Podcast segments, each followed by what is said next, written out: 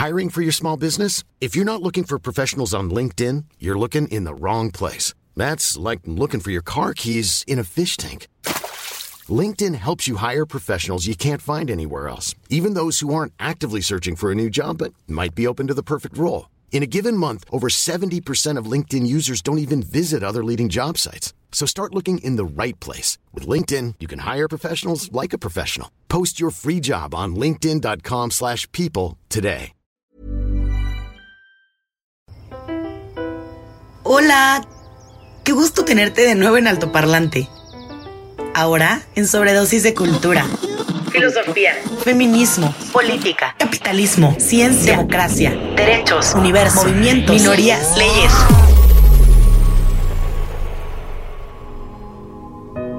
El todo y la nada de las ideas con las que buscamos la expansión de tu sentido. Y que consumas tu sobredosis de los temas con los que el mundo se mueve con invitados brillantes y puntos de vista poco convencionales para romper las barreras de las conversaciones en la mesa. Únete a nuestro trip y abre tu mente para aprender y cuestionar, porque en este viaje vamos a incomodar a algunos, pero aprender con todos. Al micrófono Pablo Marín y Arturo Aramburu, y los acompañan cracks en diferentes temas, con quienes te llevaremos en este viaje express para consumir juntos los temas que construyen la agenda del futuro ajusta bien tu cinturón y disfruta el viaje.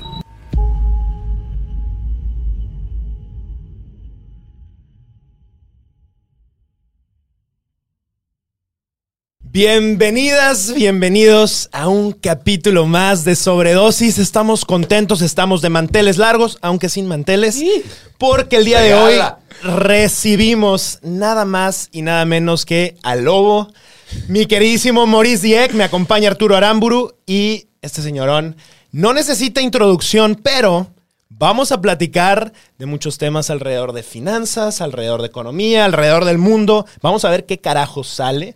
Pero bienvenido para estar acá. Muchísimas gracias. por hacer un hueco en tu, en tu agenda. No, muchísimas gracias. Qué gusto estar aquí en Sobredosis con dos peladazos. hueco tempranero que armaste, es bien temprano.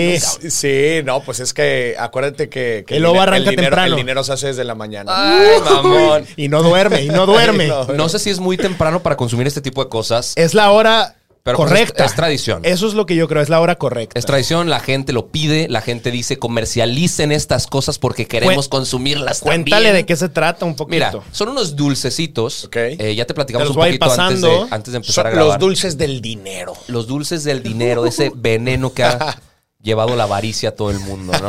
Este. Son dos. Tú decides echártelos al principio, si darle un traguito a tu cafecito, saborearlos, masticarlos. Platícame cuál es la diferencia entre el rojo y el azul.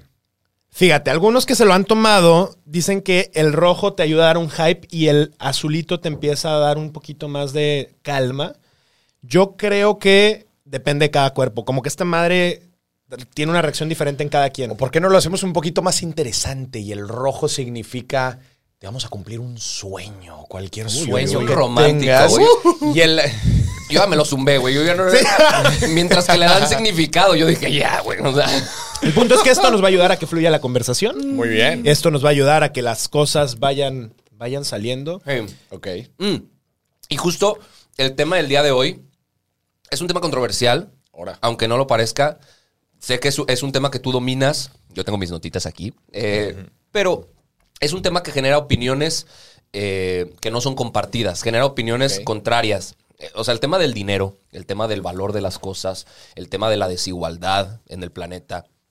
Hay gente que ama el dinero, hay gente que repudia el dinero. Claro. Hay gente que le atañe al dinero los problemas del planeta. Hay quienes dicen que con el dinero se resolvería todo. Claro. Entonces, es, un tema que me parece muy interesante. y, voy a tratar de concluir un poquito lo que estás diciendo hay opiniones de todos lados, pero al final de cuentas no dejas de necesitarlo en el sistema en que vivimos. Desafortunadamente.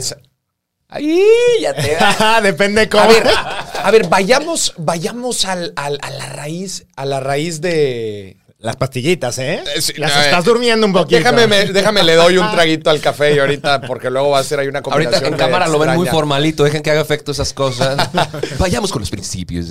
No, a ver, ¿Cómo nace? Yo hice una. ponte tantito el micrófono más a, tu, a tu boca. Porque, eh, hice, hice una serie de videos en donde explicaba la historia del dinero. A ver, el dinero es simplemente un medio de transacción, ¿verdad? De, de intercambio de forma de pago, ¿no? Claro. O sea, yo quería esa camisa que tú tienes, entonces, pues yo te podía ofrecer mis zapatos, pero pues a ti no te servían mis zapatos porque tú ya Claro. tienes, entonces, pues eso era el trueque y... Sí, justo, ju- Ahora- justamente esta- estaba leyendo ayer pre- preparándome para, para el episodio un poco cómo funciona, o más bien cómo funcionó la historia de los sistemas económicos que hemos tenido en el planeta, ¿no? Evidentemente el primero fue el trueque, cuando la gente pues, tenía algo que a- a- alguien necesitaba y lo empezaban Lo a intercambiar. intercambiaban. No tanto sistemas económicos, más bien medios de pago.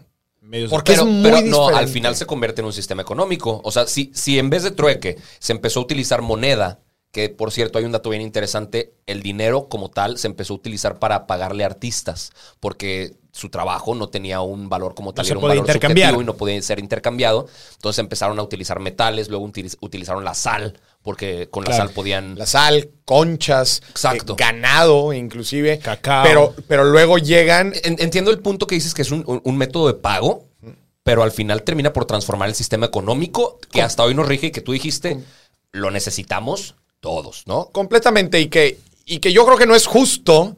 En muchos, en muchos ámbitos no es un sistema justo. Pero yo creo que con la debida regulación tú puedes llegar al, al sistema. eh, que, al, que al final de cuentas, bueno, también es muy debatible el tema de la justicia y, y meritocracia, Claro. etcétera. Pero eh, nada más aterrizando otra vez al, al- al de los, a- al de los sistemas vayamos al- a la raíz de las cosas, que es un, era solamente una forma para ayudar a la transaccionalidad de las cosas, Claro. ¿no?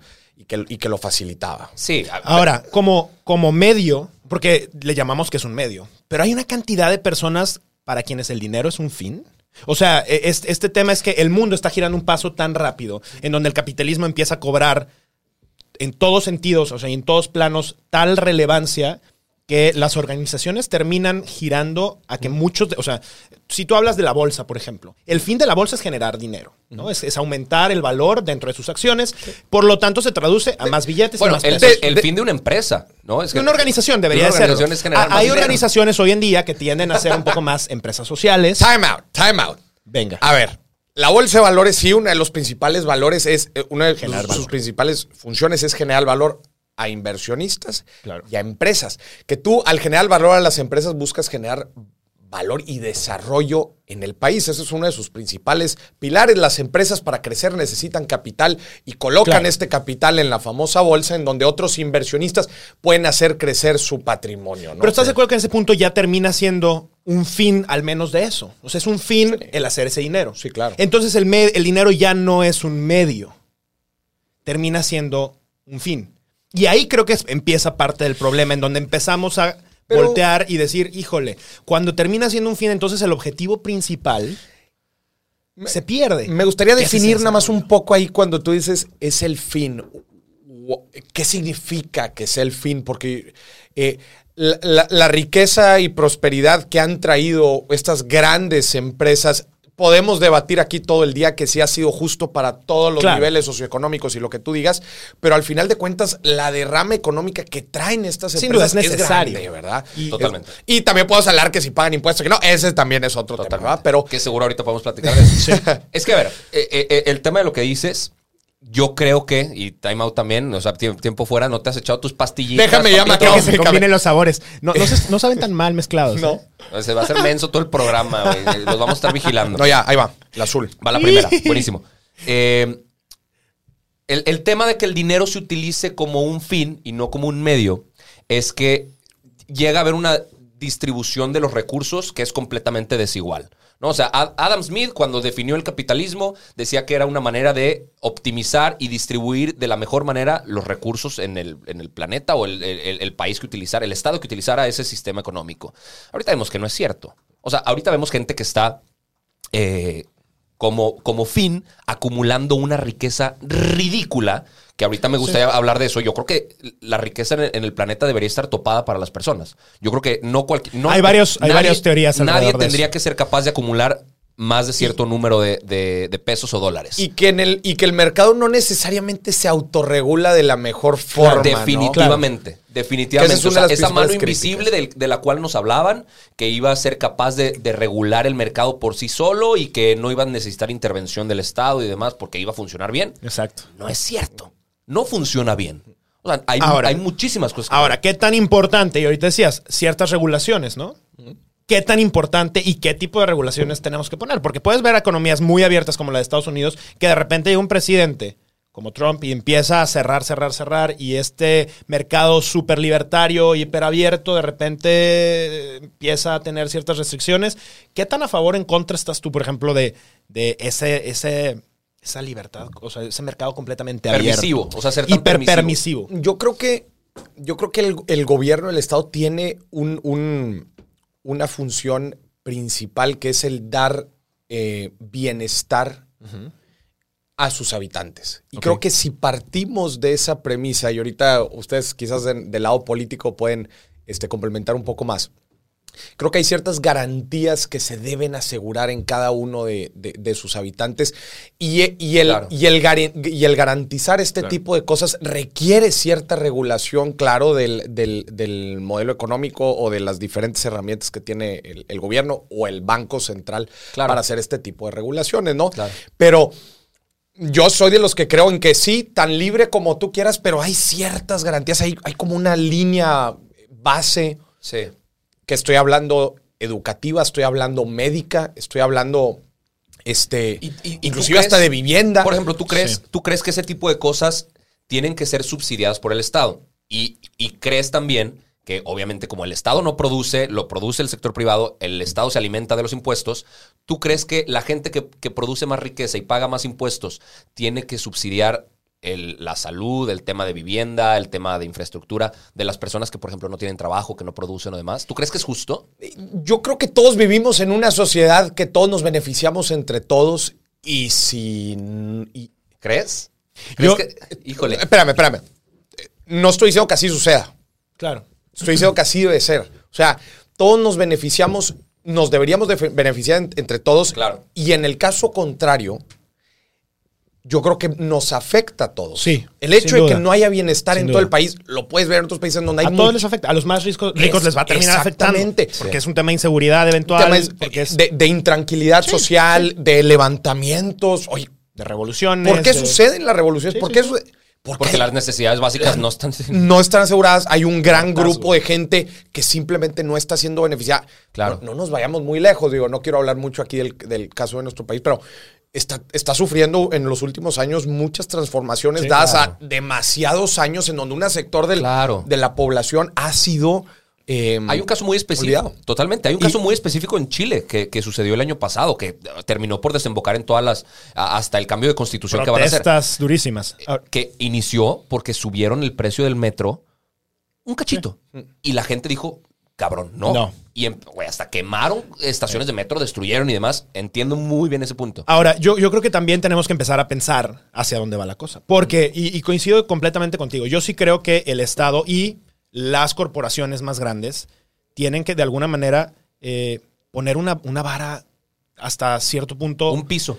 a ver, ¿a dónde tiende la cosa? A- Aparte de la mierda, ¿no? Eh, tendemos, la verdad es que tendemos a que un- en el mundo la inteligencia artificial sí o sí va a llegar, las máquinas sí o sí van a ser más eficientes que noso- todos nosotros juntos, y por más que el ser humano quiera ser, tratar de ser más eficiente por sí mismo, las máquinas nos van a llevar, porque a llegarán a un punto de singularidad, que la singularidad es este punto en donde empezamos a ser muchísimo más rápidos y eficientes a nivel luz, y entonces los seres humanos que terminamos siendo obsoletos. Y entonces, como terminamos siendo obsoletos, preferimos tener máquinas en vez de seres humanos. Y entonces los seres humanos ya no tienen trabajo y no tienen posibilidades. Y entonces vienen conceptos como el salario básico universal, ¿no? Que es esta cantidad de dinero que el ser humano necesita para subsistir independientemente de si está trabajando o no. Sí. Y entonces tal vez para las corporaciones termina siendo más eficiente pagarte a ti porque Por no, vengas a estorbar Claro. y tener una máquina que, y, y con ese dinero tú les consumas o microconsumas. No, pero a ver, eso, eso que tú estás, estás mezclando cosas. O sea, el ingreso básico universal lo paga el Estado, no lo pagarían las Eh, a corporaciones. ver, es con los, el Estado no produce, Y entonces eso, lo paga a través de los impuestos hay- que le cobra a las corporaciones. Hay quienes Son dicen, hay quienes dicen que ese tipo de, de medidas es completamente violento. O sea, el meterme con tu producción, con tu trabajo, con tu riqueza para dársela a alguien más sin que tú Pero lo decidas así. Es que no, no es violento. opción, hacia allá va. O sea, no es opción. El, el tema, la, la eficiencia va a seguir. No hay, no hay opción de que digamos, no, señores, detengan el desarrollo tecnológico, desconecten el Internet, que ni siquiera se puede hacer. O sea, ¿dónde está el Internet? ¿Qué es el Internet? ¿Quién lo puede desconectar? ¿Cómo le haces? Eventualmente tiene que pasar sí o sí. Pero desde ¿Tú el, desde el punto de vista este, de, de- de- del gobierno y de los impuestos, yo no le veo, yo no le veo problema. Y obviamente desde un punto de vista muy teórico también, de, oye, empresa, tú estás en, este, en esta tierra, estás en este país, estás conviviendo con esta sociedad y son sus, son sus habitantes los que te están dando a ti la riqueza. Los que te consumen, claro. Como parte, como parte de los impuestos, y eso ya también tiene que ver con mucha la eficiencia fiscal que utilizan los gobiernos, Claro. etcétera, y la colocación correcta de los, de los recursos, Claro. etcétera. La, Pero- la colocación y el ejercicio, porque Completamente. de manera Sí. eh, estúpidamente ineficiente. Completamente. Pero yo con eso vuelvo. Ay, perdón. Vuelvo este, a, dar estas garantías que son las que estamos hablando, que nosotros, como gobierno, le estamos diciendo a la empresa. Gracias a estas garantías, tú vas a vivir bajo, bajo un escenario de seguridad, de bienestar, de trabajadores bien calificados, bla, bla, bla, ¿no? Sí, no. Es como decir, estamos en un ecosistema. O sea, a mí me, me causa mucho problema cuando la gente no tiene una visión de ecosistema de lo que está haciendo. Inclusive de. eh, te voy a poner un ejemplo bien menso, pero. Bueno, no tan menso, pero. eh, cuando la gente busca emprender un negocio. eh, es- esto es un ejemplo que sucede todos los días, ¿no? Y vi- vienen con ideas muy brillantes de, este, Maurice, quiero, eh, quiero hacer tazas, quiero hacer camisas, quiero cosas muy puntuales. No estás viendo the big picture, ¿no? Eh, Maurice, quiero hacer un podcast y quiero que mucha gente escuche el podcast.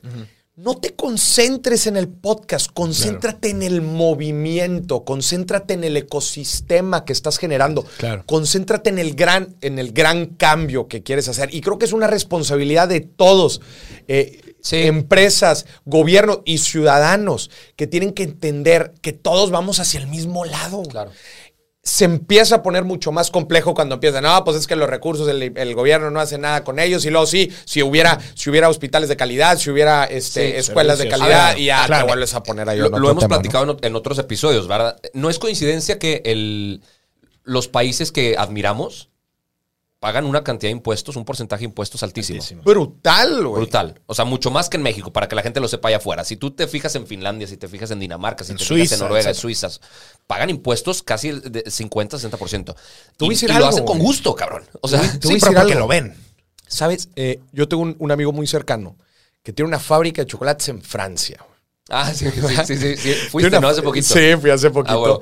Güey, eh, tienen, eh, dando tu número, tienen como 40 empleados en, en la fábrica. Llega el coronavirus. ¿Quién crees que pagó los sueldos? El- el- ¿Por qué le hiciste así? ¿Por qué le hiciste así? Porque pensé que habían valido madre. Ok. No. El Estado. El Estado pagó. Claro, güey. Claro. El Estado pagó el 100% de los sueldos en un, en un, en un, en un periodo. Claro, Sí, claro. Oye, oye, todos dirían, no, pues yo quiero vivir en Francia. Es que- yo, yo quiero emprender en Francia. Ni madres, No, güey, no, no, no. sabes cuánto pagan. Pagan hasta el doble del sueldo en impuestos. Si te pagan 10, de- si te pagan 10, si, si el sueldo 20 en impuestos. Les Paga- cuestas sí. 30. No, no, no. ajá, Les eh, cuestas 30. No, les cuestas 20. Si tus Ah, sueldos ya, ya, son ya. 10, Ok. les cuestas 20. Que güey. solo la mitad va para el empleado. Exactamente. Imagínate pa- de parte del empleador. Claro. Sí. Claro. Sí, Sí. ahori- ahorita tú... Es fuerte, güey. Claro. Lo que dijiste del tema de, de- de emprender, ¿no? Que llega gente y se acerca contigo para el tema del emprendimiento. En otro episodio también hablábamos con una chica venezolana y ella nos decía, güey, el, el- el problema de Venezuela, que hablando de tema de capital y de su sistema económico están batallando muchísimo, es que la gente ya no, ya no, ya no tiene ni siquiera capacidad de soñar. O sea, la gente no tiene cubiertas sus necesidades básicas. Está elementales en y modo fundamentales. supervivencia. Están en modo supervivencia para ver si mañana tienen luz y pasado mañana no tienen agua y después no tienen gas y después no tienen comida. Que la gente ya no es ni siquiera capaz de, de- de pensar o aspirar a algo.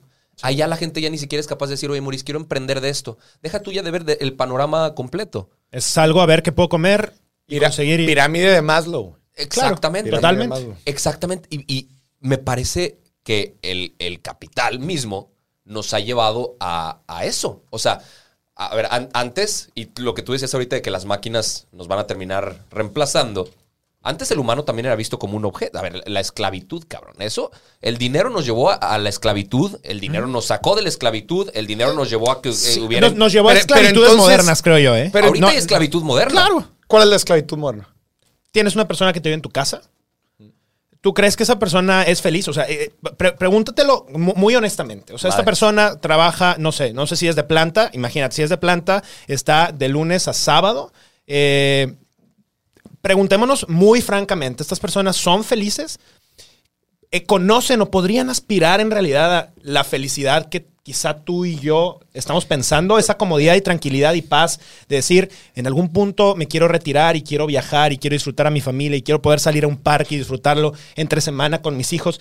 Es una esclavitud moderna en donde una persona que trabaja en una planta tiene que salir de su casa a las 6 de la mañana y regresa a las 8 y media de la noche, llega cansado y sus hijos están ahí, pues no los puede tener porque está cansado de una jornada tan larga. Y, o sea, sí es una esclavitud moderna. Y yo entiendo que eso es lo que el sistema nos ha llevado pero este sistema valdría la pena cuestionarnos si realmente es el que queremos. Pero creo que poco a poco, eh, a, mí nunca me gusta ser tan fatalista en este tipo de temas, porque creo que como quiera, eh, eh, poco a poco nos vamos dando cuenta de este tipo de situaciones y vamos regulando, o por lo menos se debe de hacer el esfuerzo. tratamos el, el, ser humano es muy estúpido, güey. O sea, no, sé si vamos es mejorando, que ahorita, ahorita tú que estabas preguntando, oye, ¿tú crees que esta persona es feliz? Y justamente estaba pensando en esta persona definamos primero felicidad, güey. Bueno, claro, puede ser mucho, o sea, ya, le hicieron efecto las pastillas. Me, este, me, explico, o sea, este no sé, creo que es un poco más sin complejo. estoy de acuerdo. Y ni siquiera creo yo que la felicidad sea el objetivo. Pero eh, es que a veces ya ni siquiera está en medio de. Y entonces cuando tu trabajo, o sea, tu vida es caer en una rutina de trabajo en donde ya no te cuestionas si lo que estás haciendo lo haces porque te gusta o porque te trae algo de cosas interesantes en tu vida. si no estás atrás de una máquina cosiendo todo el día con la vista puesta ahí y después de 15 años de hacer eso, tu vista la empiezas a perder y ya no eres útil para la empresa. Y pues sí está la seguridad social que te va a ayudar a malvivir porque ya no puedes hacer otras cosas. O sea, hablemos porque esa es la mayoría de las personas. Digo, nosotros tenemos la fortuna de poder de alguna manera vivir por hablar y es fácil, ¿no? Y, pero esa no es la realidad de la gente. Claro. Esa, ese tipo de... Y, ya no, hablemos de, felicidad, hablemos de supervivencia. Sí, sí, sí, sí, estoy de acuerdo. O sea, pareciera que, que entonces no, no hay mérito, ¿no? O sea, realmente no, no existe. Por ejemplo, tú lo que, lo que intentas hacer a través de tus redes sociales, que me parece un, ejercicio muy interesante. No lo intento hacer. Lo haces. Lo hago. ¡Eso! Es empoderar, empoderar a, a, las personas a que puedan tener libertad. O sea, libertad financiera y por lo tanto libertad de decisión. Las finanzas personales son muy parecidas a la pirámide de Maslow. A ver, venga. Tú tienes las. Yo digo que las finanzas personales son de espada y escudo. Tú en la vida necesitas protegerte, necesitas tener previsión financiera y ese es el escudo. ¿no? La gente normalmente no lo ve así. Que es lo básico que tú necesitas tener: un seguro médico, un ahorro de emergencia. Claro. ¿No? diferentes fuentes de ingreso que te puedan diversificar, diversificación, etcétera.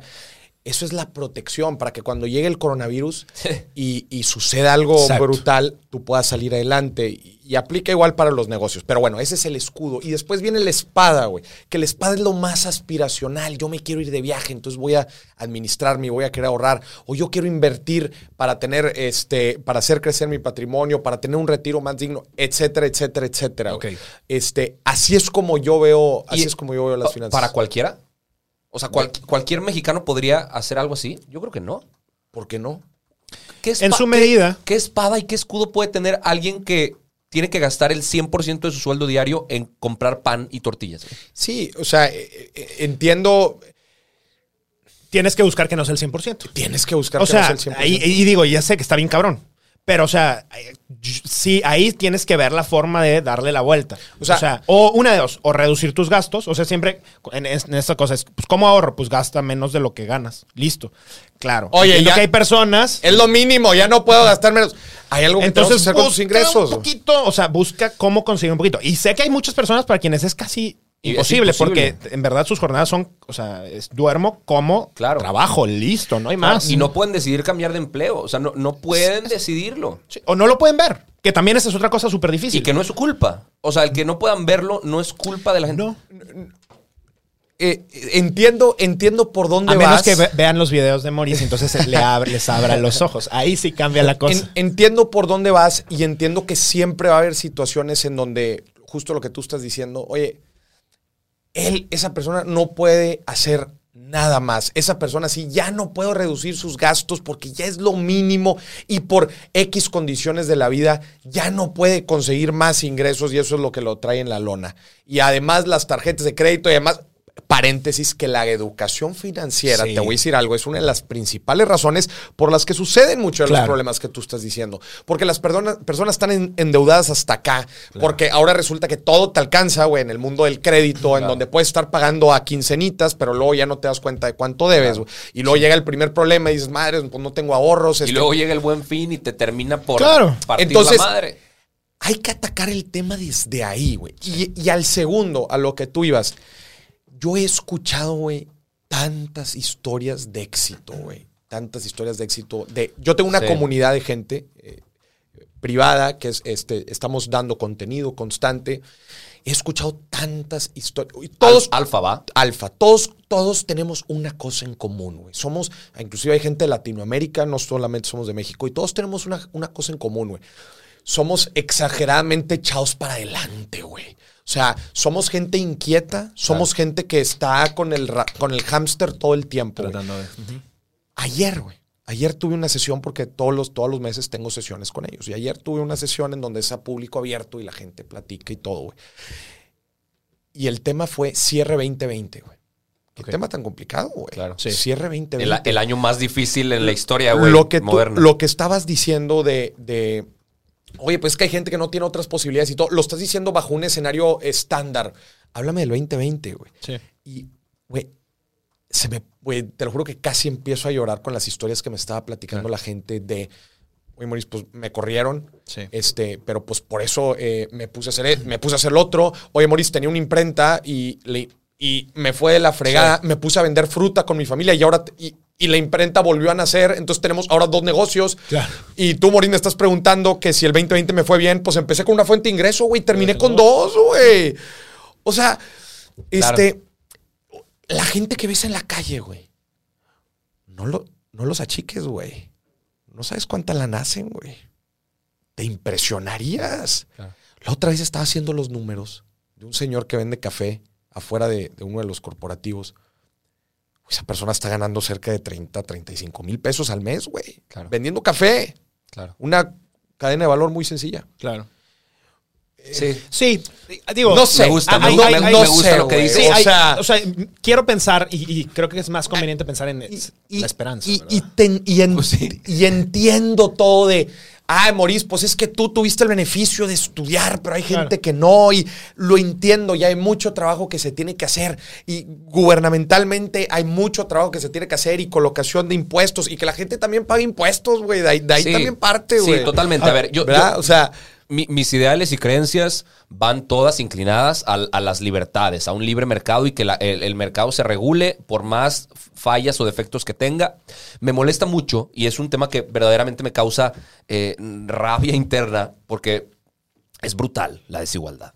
O sea, tú ahorita mencionaste el coronavirus. Justo, Hay- justo para allá quería. Hay, hay millones de personas que en Estados Unidos perdieron su empleo. Millones. Eh, bueno, en México, en todos lados, ¿verdad? Sí, sí, pero es que voy a hablar justo de tres casos de tres americanos. Jeff Bezos, el CEO de Zoom y el CEO de Microsoft, güey, crecieron más de 70 billones de dólares su fortuna en este año. Mientras había parte de la población que estaba teniendo que ser completamente subsidiada con ingresos del gobierno porque no tenían ni para dónde hacerse, ni trabajo que conseguir, nada. Entonces, nada más para, para terminar mi idea, pareciera que el volverte millonario es estar en el momento indicado, en el lugar indicado. quizás algunos te dirían hasta con los privilegios indicados, güey. Claro. ¿verdad? Eh, es un tema muy complejo eh, y, y- y si pones la historia así enfrente o, o la nota así como la traes, pues sí, claramente dices, pues hay algo que ahí está muy mal o Justo, que se debe. ¿no? es justo, ¿verdad? Tanta gente. No traigo la respuesta porque si la tuviera, Claro. probablemente ganaría un premio Nobel, pero, Igual, ojalá lo ganes. Pero volvemos a lo mismo de este. ¿Qué podemos hacer? Eh, ponerle más impuestos a los millonarios, impuestos a las herencias.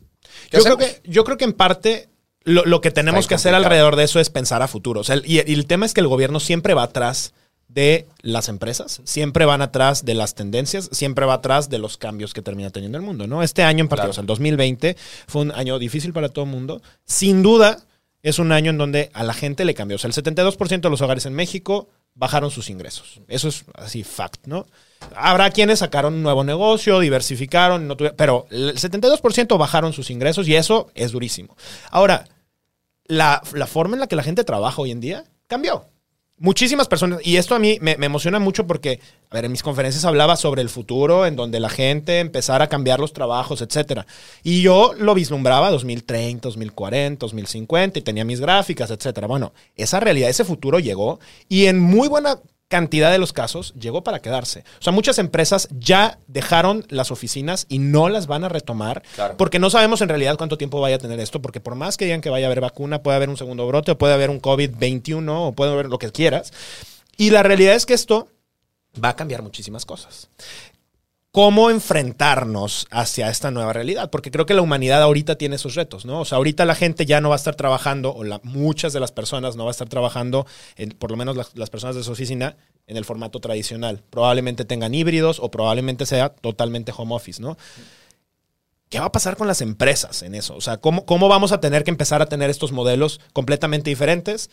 A mí me parece que viene un reto muy fuerte ahí y creo que también los gobiernos tienen que empezar a pensar en cómo regular ese Sí. tipo de cosas, porque las condiciones laborales van a tener que cambiar sí o sí. Yo, yo creo que nos tardamos. O sea, afortunadamente esto llegó como catalizador para darnos cuenta que no tenemos que tener una persona ocho horas dentro de una oficina partiéndose la madre, eh, siendo el ineficiente. mejor de los casos, hasta- ocho horas. Hasta cierto, claro, hasta cierto punto siendo ineficiente, cuando en realidad el mismo trabajo que, que hizo durante ocho horas lo pudo haber hecho en cuatro en su casa y tuvo una jornada laboral mucho menos Y la misma y gente demás. se cae en cuenta de eso, ¿eh? porque muchas personas creían que eran eficientes en esas ocho horas Claro. y después te das cuenta que pues no. Yo creo que va a cambiar un concepto. El concepto que a mí me, me- me- no me gusta nada, el, el llamarle recurso humano.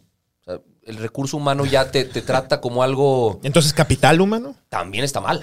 O sea, el hecho de capital o recurso humano, pues eres un objeto Talento. para... Eres Le un objeto llaman para talento. la empresa. Talento. Talento me gusta. O sea, está, está más romántico, por lo menos. Este, yo creo que va a cambiar la, la- la concepción que tenemos de, de para qué me funciona el tener a una persona talentosa en mi empresa y que haga este trabajo. También va a cambiar, yo creo que el tema de la remuneración, va a cambiar la manera de dar seguimiento a, los proyectos. Va- va- a, mí me gusta que esté yendo hacia allá. Eh, a ver, los, los tres somos millennials y, y como que siempre veíamos hacia arriba, como ejemplo, a estas empresas que que eran mucho más flexibles en este tipo de cosas Sí. y se volvieron ejemplo para todos y de que quiero trabajar en un lugar así, cabrón, y, y se volvían de que los mejores lugares para trabajar la chingada. Pues eventualmente las empresas van a tener que ir para allá, ¿no? Y, y flexible porque les daban un día al- a la semana de home office. Po- Porque Sí. les daban el viernes en la Porque tarde. el viernes en la tarde O sea, en Ciudad de México eso es el Claro. boom, ¿no? O sea, el sí. viernes chilango. O sea, yo, yo creo que eh, también, a ver, eh, el, el- el tema del COVID ahorita está pegando mucho, la dinámica está cambiando, pero creo que conforme, yo creo que en unos Lo vamos a dejar en algunos atrás. años se va a dejar atrás y vamos a volver Claro. quizás a una normalidad, pero hay cosas que se van a quedar. Claro. Definitivamente hay cosas que se van a quedar. Yo sí creo que lo que se va a quedar es la eficiencia del trabajo este, a distancia en alguna u otra forma. Hay gente que dice, se van a ir los corporativos y ya no va a haber corporativos. Tampoco creo que a tal, a tal grado. Yo no creo, yo no creo que van a, van, van a volver como, como antes. Claro. Los viajes de trabajo yo creo que ya no van a volver como antes. El, Mal, el- no había pensado en eso. el turismo de trabajo no... va- A ver, un- eh, una ciudad que depende... que, un- que el- a ver, Monterrey aquí no tenemos mucho turismo, pero el que, el que tenemos es turismo de negocio más bien. Pues la verdad creo que ya rompimos paradigmas en el hecho de... Pues me puedo juntar contigo a través de Zoom, ¿verdad? O a través de una de estas plataformas y, no, no, necesito volar, que el volar pues requiere, oye, tiempo lejos de mi familia, requiere pues el estrés del tráfico, bla, bla. Hotel, restaurantes. En general hay ciertas este, pues, cosas que, están ahí alrededor, ¿no? Entonces, este, yo creo que esas son de las cosas que no van a volver y van a tener sus repercusiones, inclusive negativas, ¿verdad? Como, como, como lo estamos platicando, ¿no? Sí. Pero va, o sea, que no se nos olvide que yo creo que vamos a volver a una normalidad este, y que probablemente este tema del COVID vaya a pasar en algunos, meses. Quiero poner un tema en la mesa, eh, porque Maurice, a mí, a mí se me hace un, invitado que, a pesar de ser muy frío en el tema de negocios y, y, muy técnico y conoce los conceptos y los aplica y demás, creo que eres alguien sensible ante este propósito de vida de las personas y, romantizas también la idea de, de, prosperar y trascender en lo personal, no solo en lo profesional. Me, encanta, güey, me fascina. Eh, ¿Cómo podemos luchar con esta idea de... Que, regresa quizá un poco al punto que tú mencionabas de, tener el dinero como un fin. O sea, mucha gente se estresa Creo, creo, que, o sea, yo he caído mucho en eso también y por eso quiero, quiero resolverlo en mi cabeza. De, de siempre estar correteando la chuleta, olvidándote de, ti como persona, olvidando muchas veces por la urgencia de conseguir algo de, dinero, olvidar tu propósito, olvidar tu pasión, olvidar, complementar tu vida de cosas que te emocionen por hacer cosas que no te gustan solo para cumplir con la urgencia. ¿sabes? Y creo que es una constante en el planeta. O sea, el dinero nos enferma hasta cierto punto que causa estrés, que causa eh, peleas de, pareja, que causa... es echarle la culpa, ¿verdad? Porque... Pero sí, pero somos parte de eso, ¿no? Sí, sí, sí. Y, creo, que, creo que a la gente le serviría mucho, y a mí me serviría mucho escuchar cómo tú crees que debe existir esta conjunción de ideas entre, sí, luchar por, por tener prosperidad económica, pero luchar por tener también una satisfacción personal creo yo que el, tema de satisfacción personal también es muy moldeable. ¿Qué quiere decir? Pues a mí me encanta, a ver, eh, yo puedo trabajar en, el trabajo A y me encanta lo que hago, ¿no? Y, imagínate, soy carpintero y me encanta hacer carpintería y es donde estoy ganando lana. Pero luego dejo de ganar dinero, eh, ya no me va tan bien siendo carpintero. Entonces empiezo a probar el ser panadero, pero pues el panadero no me gusta tanto como mi pasión de vida que fue la carpintería, pero pues yo necesitaba dinero, pues, eh, y por eso dejé la carpintería. Pero luego con el tiempo le empiezo a agarrar el, cariño a, la panadería y empiezo a, conseguir mi sentido trascendente. ¿Cuál? Que que la gente a veces se rompe mucho la cabeza cuando en verdad las pasiones y nuestro sentido trascendente, que es, ¿cuál es tu sentido trascendente? Lo que quieres dejarle al mundo, ese sentido que te hace conectar con un ser superior o con un propósito superior, no es uno en la vida y va cambiando también y yo, yo, lo que le digo, nunca antepongas el dinero, más bien que el dinero sea un, habilitador y un potenciador de eso. O sea, entiendo que también en la vida, oye, pues nos encanta hacer algo, pero no encontramos factibilidad económica, no encontramos este, la forma en que podamos estar ganando dinero, make a living out of it. Y yo lo que le digo a veces a la gente, no te quiebres tanto la cabeza tratando de hacer que algo funcione cuando probablemente no va a funcionar. ¿No? Este, por eso, digo, no es una respuesta así tampoco eh, tan, simple. tan simple y tan puntual. Este, pero yo también lo que le digo a la gente es cuando te apasiona lo que haces. Claro. Cuando en verdad eh, te siente, te gusta y eres bueno haciéndolo, tarde o temprano puede, puedes encontrar la forma de, llegar a monetizar de alguna u otra forma. Totalmente de acuerdo. Y yo creo que, o sea, me, gusta mucho lo que dices porque creo que parte de lo que como seres humanos tenemos que hacer, y yo coincido, yo no creo que el ser humano venga a la Tierra a ser feliz. O sea, ojo, la felicidad creo que es un estado utópico al que no deberíamos de estar aspirando. tenemos momentos de felicidad y eso son momentos y tenemos momentos de, de tristeza, pero creo que radica más en trascender y yo le llamo a tener un sentido. Y el sentido no necesariamente es ser feliz todo el tiempo, ¿no? Hay personas que le han dado sentido a su vida y que han sido, su sentido de vida ha sido tan grande que le ha dado sentido a la vida de millones de personas. Y ahí creo que radica mucho de eso, o sea, cuando tu sentido es capaz de emocionarte lo suficiente para que sepa eso y, y capaz ese sentido de vida pues no te genera dinero, Bueno, pues tienes que, sí o sí, porque al final el dinero termina siendo un medio con el que tienes que sobrevivir. Tienes que ver cómo encontrar formas para que tengas un punto de equilibrio sostenible, ¿no? Y es parte de lo de Maslow. Sí, ahora, puede ser que mi- mi sentido de trascendencia y mi propósito es mi familia, entonces por eso a mí me encanta mi trabajo y no te voy a decir que soy la persona más feliz. Imagínate que alguien te diga, yo sí soy la persona más feliz. Pero imagínate que alguien te diga, este, pues no soy, no te puedo decir que me apasiona el 100%. O sea, si me pones una, una encuesta todos los días de mi trabajo, pues no te voy a decir que soy la persona más feliz haciéndolo, ¿no? Pero, pero ¿sabes qué? Me siento útil, que también te voy a decir algo, güey. el, el- el hecho tan simple de tener un trabajo, güey, y ser una persona, el trabajo dignifica a la Sí. persona, güey. Híjole, yo Y- difiero. Yo creo que la persona dignifica su trabajo. It, it goes both ways, güey. No puede ir. o pero sea, sí, o sea, entiendo, pero tener te- un trabajo de alguna manera, cualquiera de las dos vías. Güey, tienes un propósito, quiero, escuchar tu... Fíjate, tu me- planteamiento. este, este planteamiento, un día estando con mi papá en el coche, nos llevaba a la escuela y llega el, vendedor de periódicos de todos los días. En, mis- en mis ca- en mi casa se compraban todos los periódicos porque mi mamá está en temas políticos. Y entonces llega este señor que siempre nos vendía los periódicos y llega, es, es un señor que tenía dos trabajos. Vendía periódicos en las mañanas y en las tardes era árbitro. Y sabemos su historia porque llevábamos 15 años comprándole periódicos y mi papá, bueno, platica con todo mundo, ¿no? Entonces conocía la historia y un día estando en el coche me, me volteé y me dice, ¿te fijas este señor? Este señor tiene el mejor trabajo del mundo, pues no, tal vez no. O sea, eh, o sea, aspiracionalmente tal vez no. Te fijas lo feliz que hace su trabajo. Es un señor que además corría para llevarte el periódico y así también entrenaba para, como era árbitro, tenía que mantenerse activo.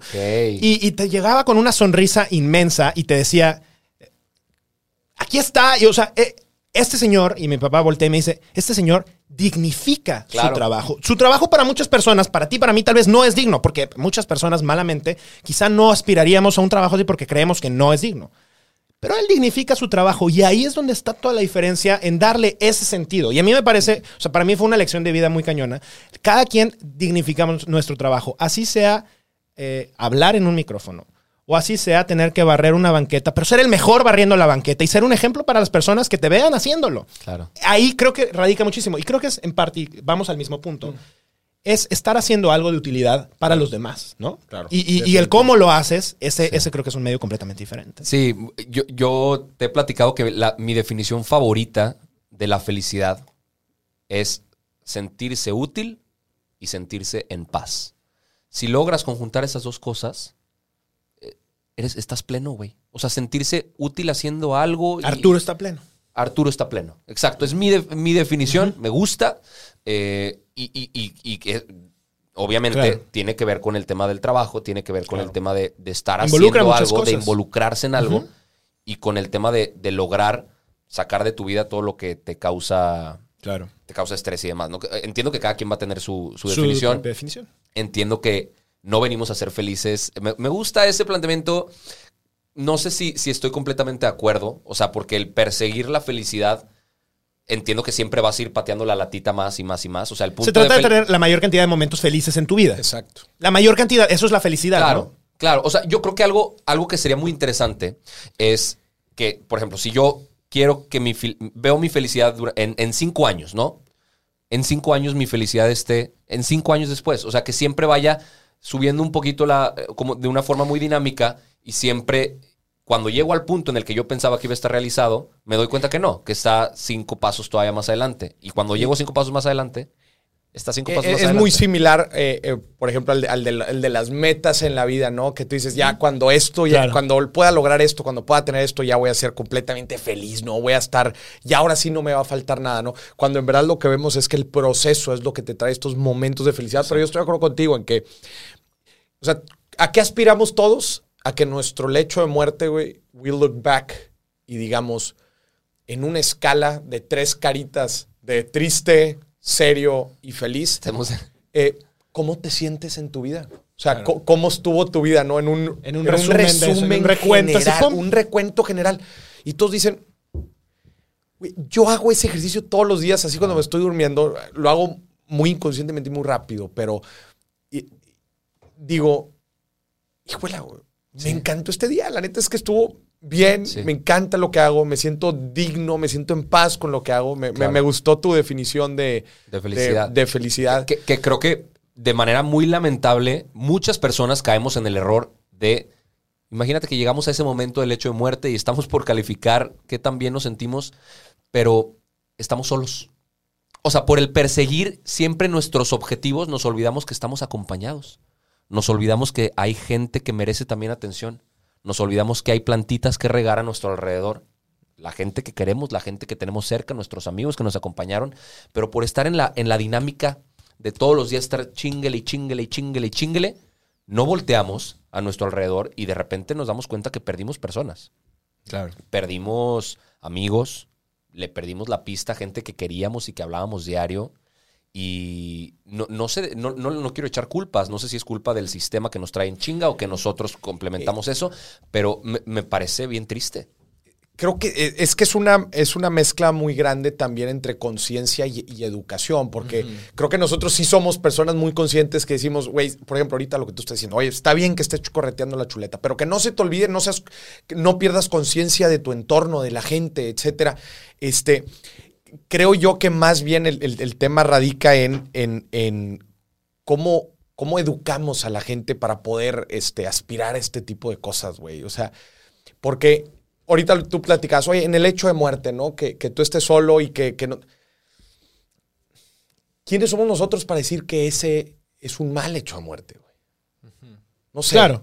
O sea, No, y puede ser que Sí. Haya quienes aspiren a eso y, y es completamente válido. Como puede haber quienes aspiren a que el, el no, ser útil no necesariamente es su estado de felicidad, ¿no? El no serle útil Claro. a la gente también.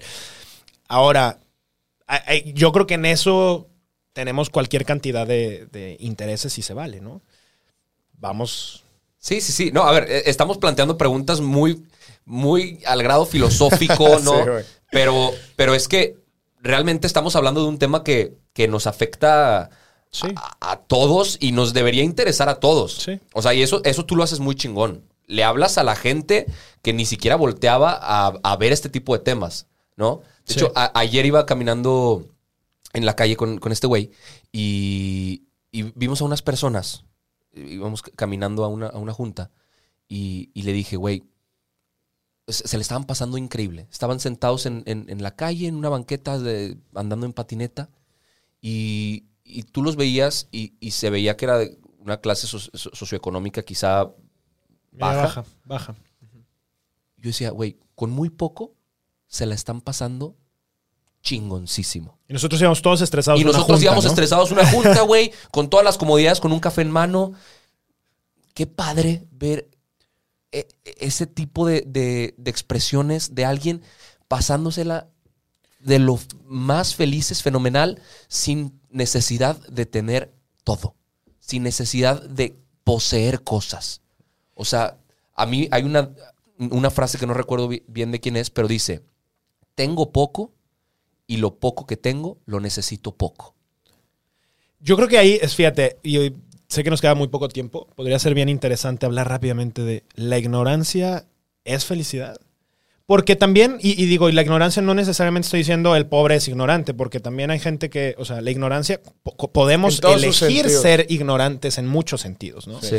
Y yo creo que en eso vale la pena también separar nuestra vida en diferentes planos, ¿no? Y elegir en ciertos momentos ser ignorante, porque, a ver, estamos llenos de estímulos por todos lados y estamos llenos de ambiciones que la misma sociedad nos va construyendo y nos va obligando a esforzarnos conscientemente a tratar de tener cosas que tal vez son imposibles que tengamos. O sea, eh, claro, todos quisiéramos tener una vida llena de viajes, llena de lujos, llena de, y no tener que trabajar y no tener que, o sea, ¿sabes? O quizá podemos segmentar y ignorar ciertas cosas con la intención de poder ser un poco más felices, o poder tener más paz, o poder sentirnos más útiles, o poder tener más sentido. Claro. Está bien cañón. Claro, siento que dentro de todo proyecto de vida de cada ser, hum- ser humano, tenemos que dejar de lado las comparaciones. ¿no? Es, es muy fácil ver a alguien, en- especialmente en el mundo de los negocios. Cuando hablamos, cuando hablamos de finanzas personales, el tema, justo lo que estamos diciendo, o sea, el, el tema del, del consumismo y, de, y del siempre algo. y, eh, creemos, creemos que cuando podamos comprar algo, podemos- creemos que cuando lleguemos a ser, you name it, Sí. Ya por fin vamos a poder llegar a esa meta, ya por fin vamos a sentirnos plenos y por eso tú ves gente sub, que, para, que tú puedes considerar súper exitosa y luego cometen, este, eh, son, tremendamente tristes en su vida. Y tú dices, ¿cómo esa persona puede Que ser? tenía todo. Güey, lo tienes todo, compa.